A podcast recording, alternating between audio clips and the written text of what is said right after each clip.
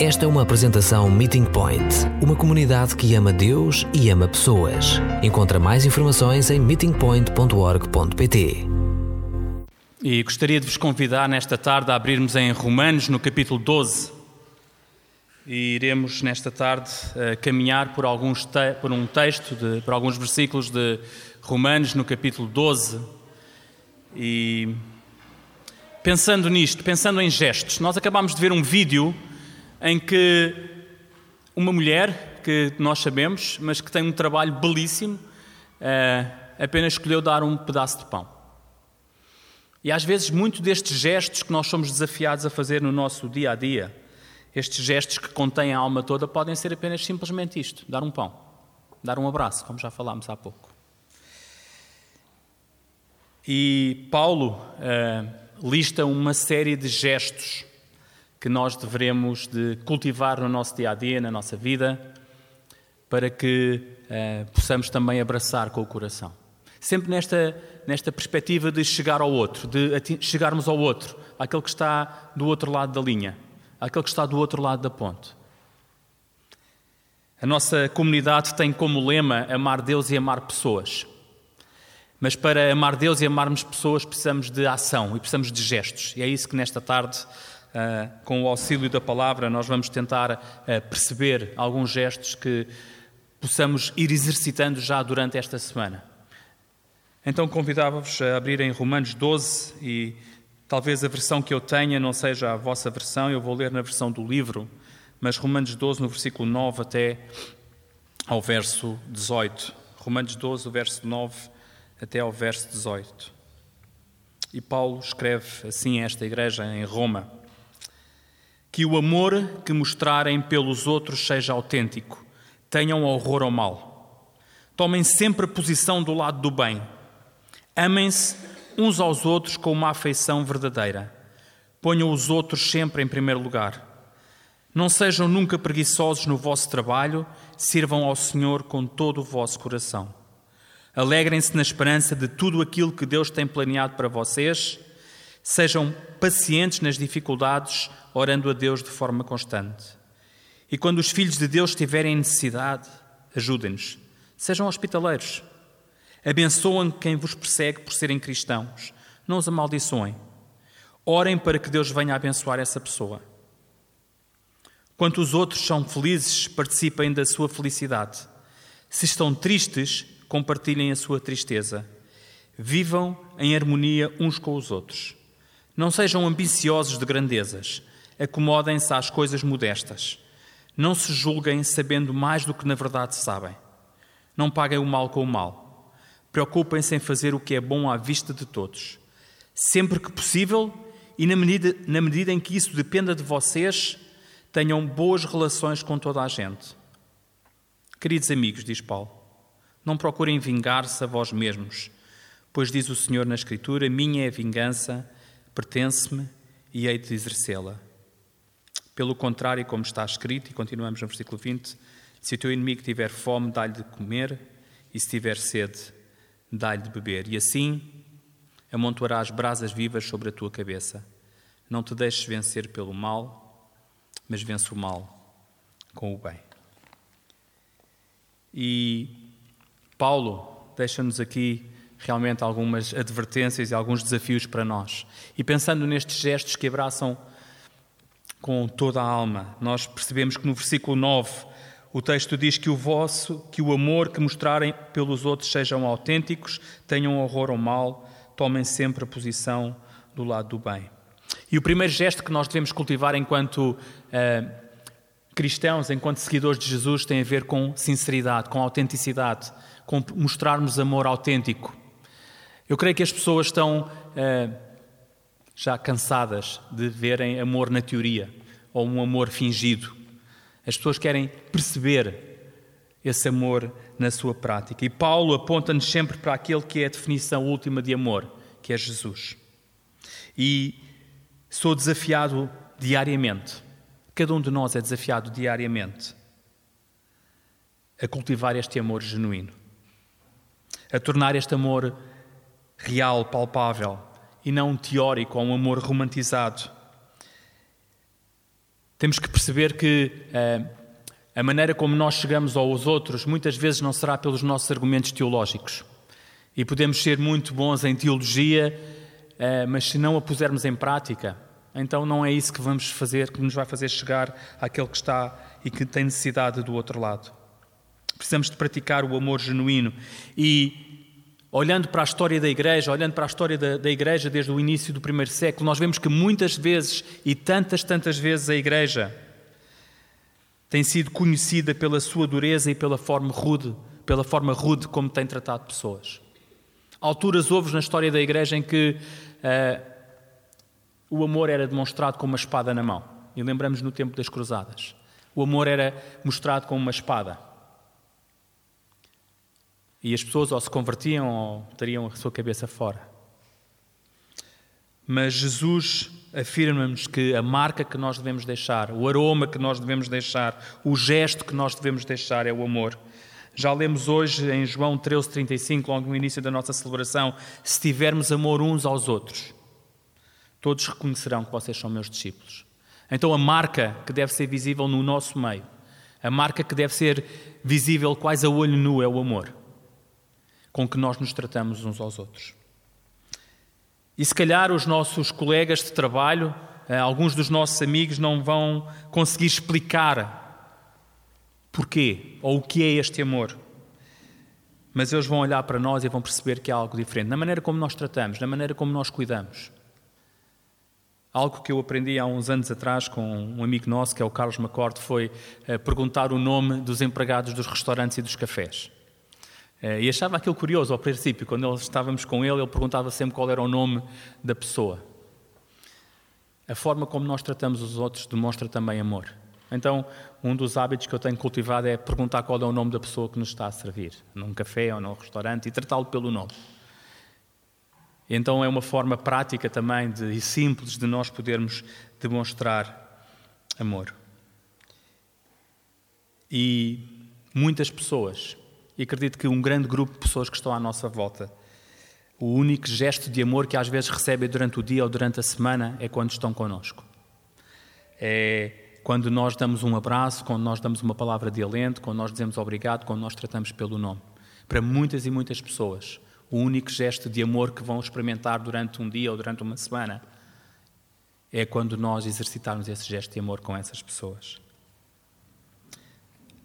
Tenho nestes últimos, desde 2013, neste tempo que eu tenho estado com a Serve City, tenho percebido que uh, não interessa se tu tens casa ou não tens casa, se tens dinheiro ou não tens dinheiro, se tens carro ou não tens carro, se dormes debaixo de uma ponte ou num buraco qualquer aí no meio de Lisboa, ou se dormes numa vivenda em Cascais.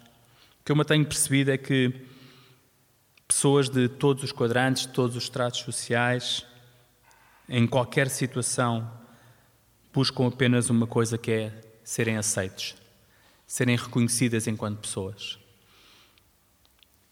Há uns meses atrás eh, convidámos um, um, diretor de uma empresa grande eh, de laticínios para estar no jantar comunitário. E foi muito interessante porque ele gostou imenso do jantar e no final partilhava comigo e com o Alfredo. Sabem, eu tenho o mesmo problema que o Senhor José. E na minha cabeça e na do Alfredo começou a correr logo uma lista de, de coisas. Porque o senhor José é um amigo nosso que dorme na rua, uh, ali em Alcântara, e nós pensámos, espera aí, ele dorme na rua, mas este senhor é diretor, é CEO de uma multinacional. Como é que ele tem o mesmo problema que, que este senhor? E este diretor passou a explicar, olha, eu, eu não sei quantas pessoas trabalham debaixo de mim. Uh, ele diz, sei lá, 5, 6 mil pessoas trabalham debaixo de mim.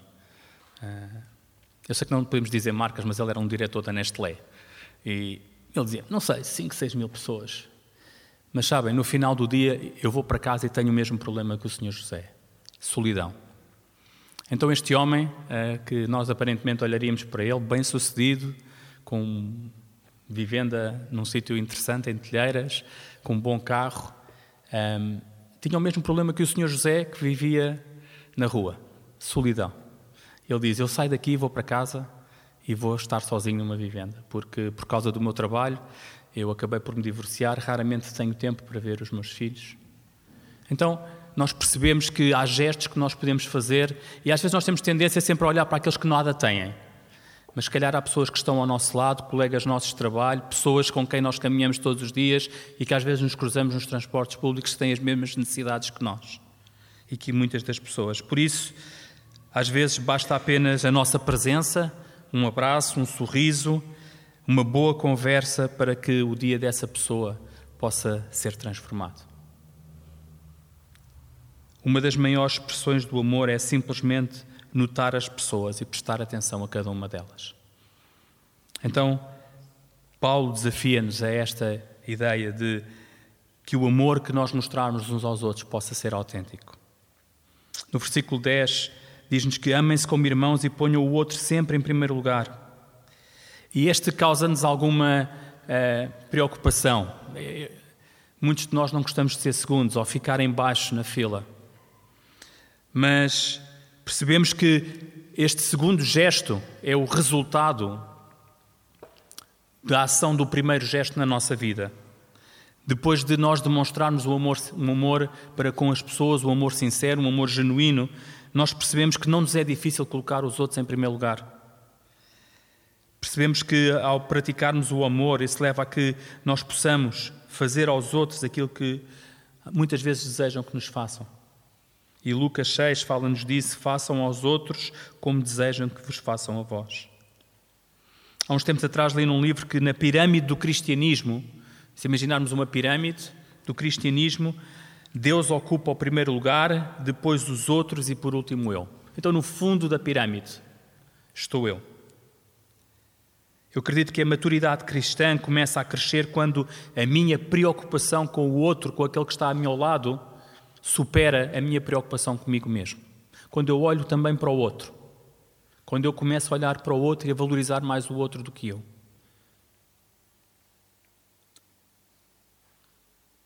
E perceber que não custa muito colocar os outros em primeiro lugar. É apenas olhar para aqueles que estão à nossa volta. E o desafio para nós, às vezes, é perceber aqueles que Jesus e que Deus tem trazido até à nossa volta. Eu cresci numa cultura, uh, tenho 45 anos, cresci numa cultura de escola dominical onde havia muito material da APEC.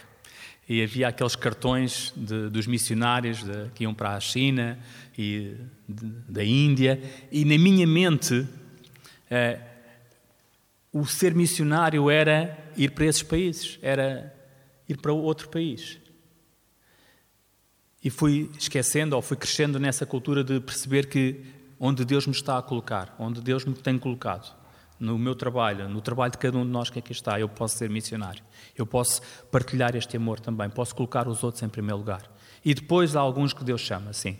Há algum que Deus chama para ir para a China, para ir para a Índia, para ir para esses países. Então, portanto, diz Gálatas 6,10, enquanto é tempo, enquanto é tempo. E percebemos que o tempo urge, façamos o bem a todos, especialmente aos que pertencem à nossa família da fé. Esta é uma advertência que Paulo também nos deixa para cada um de nós nesta tarde. Versículo 11, continuemos. Trabalhem e não sejam preguiçosos, sirvam ao Senhor com dedicação e fervor. E Paulo reforça muito esta ideia de servir com diligência, com fervor. Uh, e Paulo não está a falar de um ativismo puro. E às vezes nós temos muita tendência a ser ativistas, em fazer coisas. Um, e o que Paulo está a dizer é: atenção, um, precisamos servir com muita diligência, com muito fervor. Não cultivar esta ideia de, de procrastinar as coisas, de fazer. E às vezes precisamos de olhar para aqueles que estão ao nosso lado e a oportunidade está mesmo ali ao lado. E nós dizemos, ah, amanhã depois eu falo com esta pessoa. Depois amanhã já não encontramos a pessoa. Então o desafio é podermos agir de imediato, servir de imediato. Samuel Chadwick, é um pastor metodista, dizia que as almas cheias do Espírito Santo estão em chamas. Elas amam com um amor que brilha, elas acreditam com uma fé que se acende, elas servem com uma devoção que consome, odeiam o pecado com uma ferocidade que queima e elas se alegram com uma alegria que irradia e o amor é aperfeiçoado por Deus. Então precisamos de ser e fazer. Precisamos de ser, de nos assemelharmos cada vez mais a Jesus, mas também precisamos de fazer. É um misto de Marta e Maria, é o que nós precisamos de ser. É um misto destas duas coisas, destes dois tempos, do Cronos e do Kairos, de misturarmos estas duas dinâmicas na nossa vida. Percebemos que a esperança é algo que rareia nos nossos dias. É por isso esta urgência em servir, em sermos gelosos, em sermos diligentes em servir. A esperança é algo que vai rareando nos nossos dias. Percebemos como há pessoas que caminham na nossa cidade uh, quase como zombies. Fazem a sua rotina do dia a dia, mas sem um objetivo, sem uma esperança no seu dia, sem perceberem para onde é que estão a caminhar. Há um amigo nosso, que é o Samuel Luria, ele tem uma música e ele diz: Sem mais da eternidade do que do amanhã. E é verdade, nós sabemos já o final da história. Nós já sabemos qual é o final da história. Nós sabemos muito mais da eternidade por aquilo que a palavra nos diz do que sabemos do amanhã.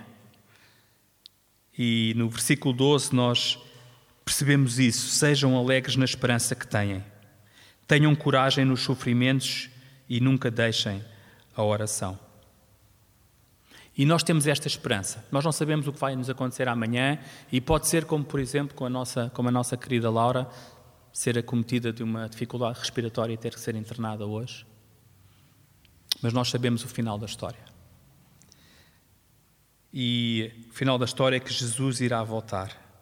E esta é a nossa esperança. Mas a Bíblia não esconde, e Jesus, durante o seu ministério, não esconde que o sofrimento também faz parte desta caminhada. Jesus não escondeu que eh, ele faz parte do nosso dia a dia também. E nós vimos isso a semana passada. O Jonatas falou sobre isso a semana passada, quando partilhou esta ideia de morrer para viver. Falámos dos sofrimentos também. E Paulo deixa-nos um conselho: orar, orar, orar. É o desafio que Paulo nos deixa: orar, orar, orar. Li certa vez que os soldados de Jesus lutam melhor de joelhos. Esta foi uma citação que eu li há algum tempo atrás. Este é talvez um dos gestos com mais importância e que tem um alcance incalculável. Orar. E quantos de nós reconhecem que na nossa história nós somos fruto da oração, às vezes, de uma mãe, de uma avó, de uma tia, de alguém na nossa comunidade?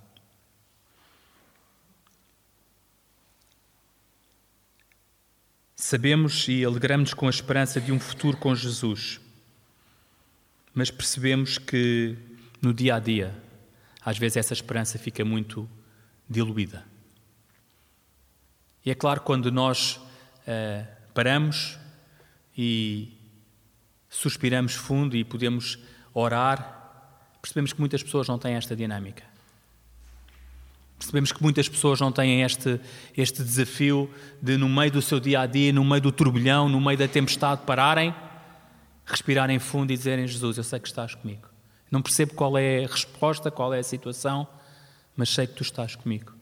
E quando muitos à nossa volta caminham sem esta esperança. Então, este é um dos gestos que nós podemos também exercitar no nosso dia a dia: orar, orar, orar.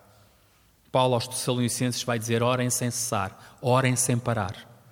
E para aqueles que são muito ocupados, uh, podem desenvolver uh, o hábito de orar no carro. Nós passamos tantas horas no carro. E agora já nem dá muita bandeira porque já as mãos livres e aquela coisa, então as pessoas se nos virem de uma boca aberta a falar no carro pensam, olha, está a falar ao telemóvel. Então, uma altura para orar, que é um tempo morto, experimentem desligar o rádio enquanto estão no trânsito, sem prestar atenção ao trânsito, claro sem deixar de prestar atenção ao trânsito. Por favor, orem. Cultivem este hábito na vossa vida de orar. Versículo 13: Repartam com todos os necessitados e recebam bem os que procuram hospitalidade. Então, nós queremos aprender com Jesus a olhar para além do imediato. E não, não ignoramos que as pessoas têm necessidades imediatas. Não ignoramos que muitas vezes as pessoas têm fome, precisam de roupa, precisam de um emprego, precisam de tantas e tantas coisas. Nós não ignoramos isso. Mas somos desafiados com Jesus a olhar para além do imediato, olhar para a alma daquelas pessoas, perceber que aquelas pessoas têm uma eternidade também que pode ser vivida na presença de Jesus.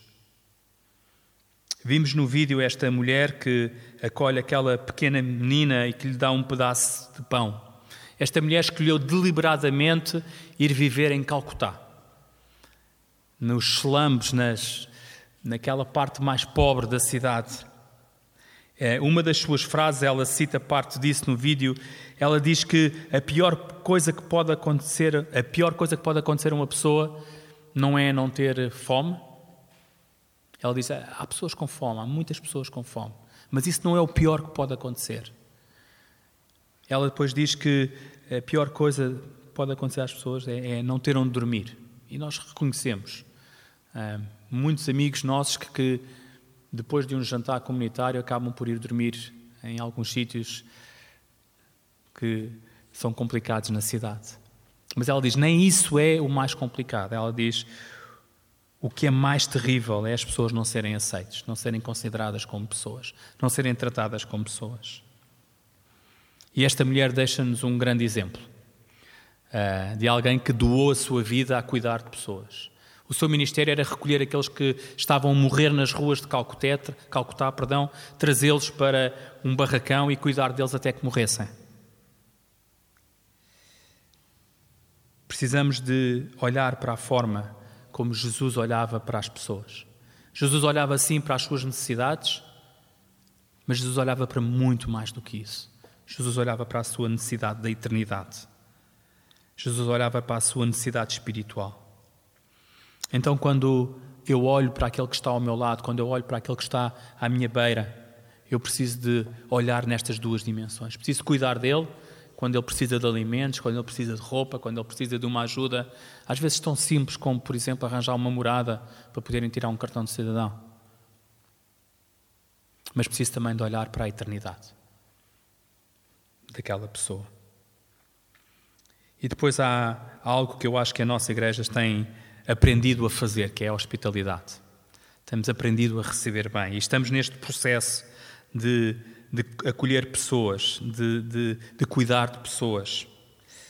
E eu acredito que as pessoas sentem-se parte de algo quando a cultura local as acolhe e as valoriza. Há um texto em Hebreus que para mim sempre foi muito curioso, lá em Hebreus 13, 2, e o autor diz: Não te esqueças de acolher os estranhos. Não te esqueças de acolher aqueles que vêm até ti. Pois, por causa disso, alguns acolheram anjos sem saberem. Então, às vezes, nós não sabemos as pessoas que vêm estar connosco. Então, precisamos ter esta cultura também de, de hospitalidade também para, para podermos perceber que Jesus quer que nós façamos este gesto no nosso dia a dia. Versículo 14: Peçam a Deus que abençoe aqueles que vos tratam mal. E isto é difícil, não sei, se calhar alguns gostavam de pegar aqui neste pedaço do texto e retirar este pedaço do texto da, da palavra. Mas uh, Paulo continua: peçam para eles bênção e não maldição. Este é um desafio para cada um de nós. Uh, esta ideia de ser contra a cultura, de ser, de dar a outra face, de ser diferente. Algo que quando eu era mais novo, ali pelos meus vinte e poucos anos, me era muito difícil. Eu tinha um problema no dedo. É, a buzina do meu carro estava sempre a apitar. Qualquer coisa no trânsito, aquilo saía uma buzina dela, um sinal de luz. E, e, e percebo que eu tratava mal aqueles que me tratavam mal. Porque quem anda na A5 percebe que não é uma, uma dinâmica fácil todos os dias e exercitamos a nossa paciência uh, e cuidado com muitas das pessoas que andam ali na A5. Mas o que o texto nos está a dizer é que uh, precisamos de orar por estas pessoas. Uh, precisamos de abençoar aqueles que, por alguma razão, nos têm feito mal. Uh, vivemos numa sociedade competitiva em que o ter se sobrepõe ao ser. E Jesus desafia-nos a caminhar nesta estrada de abençoar os que nos tratam mal. E deixem-me fazer um parênteses. Ainda vivemos num país em que não somos muito maltratados. Vamos sendo maltratados, é verdade mas vivemos num país ainda que ainda temos liberdade de poder cultuar, em que não somos perseguidos, em que não temos receio de estar aqui nesta sala e que alguém entre por ali dentro para nos fazer mal. E percebemos de, de teremos que cultivar esta ideia de dar a outra face, de não pagar mal com mal, de demonstrar amor apesar daqueles que nos fazem mal, de, de ter esta, esta, esta vontade de acolher aquelas pessoas, mesmo quando é difícil. E às vezes eu sei que há situações tão, tão difíceis de nós acolhermos, mas nós precisamos realmente de, de perceber que este é um desafio para os nossos dias. Jerry Vines, que é um pastor, diz que afirma que as igrejas estão com um sério problema hoje. Ele diz que não há virtualmente nenhuma diferença entre um crente e uma pessoa que não segue Jesus. E às vezes nós pomos esta nossa capa de religiosos ao domingo, mas depois, segunda-feira, a história muda completamente. Precisamos de agir e de viver de acordo com aquilo que Jesus nos ensina de segunda a domingo. 24 horas por dia, 7 dias por semana. Precisamos nos lembrar que Deus quer que nós sejamos diferentes, apesar de vivermos no mesmo mundo. Ele desafia-nos a sermos santos num mundo que caminha cada vez mais para a podridão.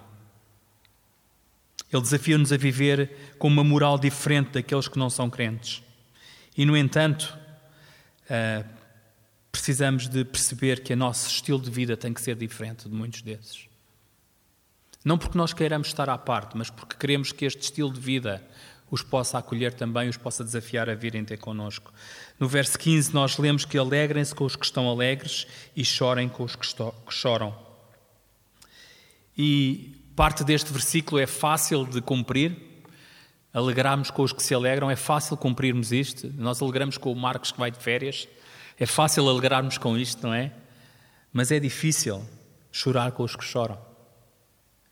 É difícil chorar quando olhamos para uma mãe que está a perder capacidades, quando olhamos para alguém que se está a perder.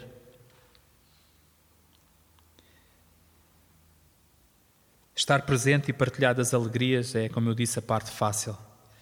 Mas partilhar os desafios e as dificuldades ir até à pessoa, até àquele que está em dificuldade e estar com ele no meio do furacão, no meio da tempestade e dizer: Olha, eu estou aqui contigo. E se calhar só estar em silêncio no meio desta tempestade. Às vezes é o que é preciso.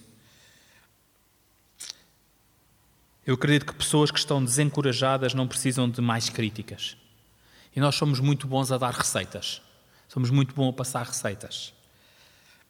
Estas pessoas já estão magoadas o bastante e não precisam de carregar mais culpa em cima delas. Elas precisam sim de encorajamento, precisam de refúgio, precisamos de ter tempo e disposição para cuidar destas pessoas, para simplesmente estar, para simplesmente nos sentarmos ao lado dela em silêncio.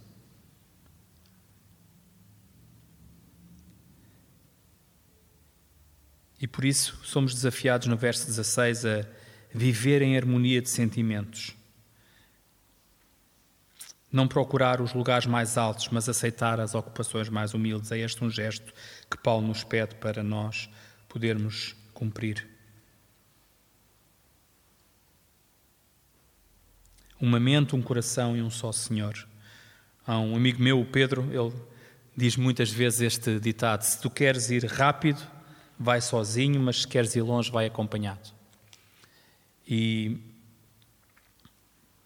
Viver em harmonia de sentimentos tem a ver com isto, com nos apoiarmos uns aos outros, com estarmos juntos com os outros e perceber como é que nós podemos caminhar todos juntos na mesma direção.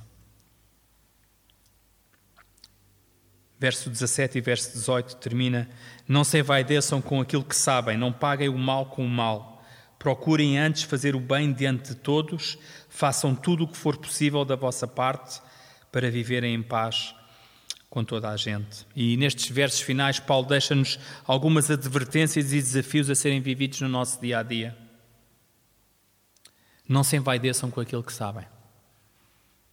Se calhar há outra pessoa que sabe tanto ou mais do que vocês mesmo ao vosso lado. Não pagar o mal com o mal, já falámos há pouco. Procurar fazer o bem diante de todos, a todas as pessoas. Pois esta parte difícil Façam tudo o que for possível da vossa parte para viverem em paz com toda a gente. Noutra tradução diz: façam tudo o que for possível. Preocupem-se em fazer o que é bom à vista de todos. Sempre que possível e na medida de que isso dependa de vocês, tenham boas relações com toda a gente. Às vezes não depende de nós. Mas até onde for possível, aqueles que seguem Jesus devem viver em paz com todos os homens. Devemos procurar a paz, devemos ser agentes de paz também num mundo em que uh, a guerra e os conflitos são quase constantes.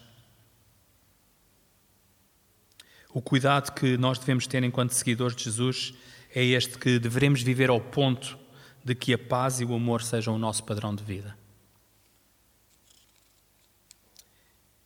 E esta semana que se inicia hoje, de certeza que vamos ter a oportunidade de partilhar vida com muitas e muitas pessoas que se vão cruzar connosco. Alguns por minutos, alguns por horas, alguns pela semana toda, não é? No nosso local de trabalho ou noutro sítio. Mas o desafio que Paulo nos deixa e que Jesus nos deixa no, no dia de hoje é como é que eu posso abraçar aqueles que estão à minha volta? Como é que eu posso pegar nestes gestos que contêm alma e posso fazer a diferença na vida daqueles que estão à minha volta? Há gestos que, sendo mais simples ou mais complexos, mais desafiantes ou menos desafiantes, têm em si um potencial de chegar ao outro, que tocam a alma toda, que tocam a alma daquela pessoa. E que, acima de tudo, nos levam a abraçar com o coração. Então, que nesta semana nós possamos estar atentos àqueles que Jesus vai colocando à nossa volta, àqueles que Jesus vai trazendo à nossa vida. Nós hoje temos muito esta ideia de queremos ir e esquecemos aqueles que Jesus já está a trazer à nossa vida.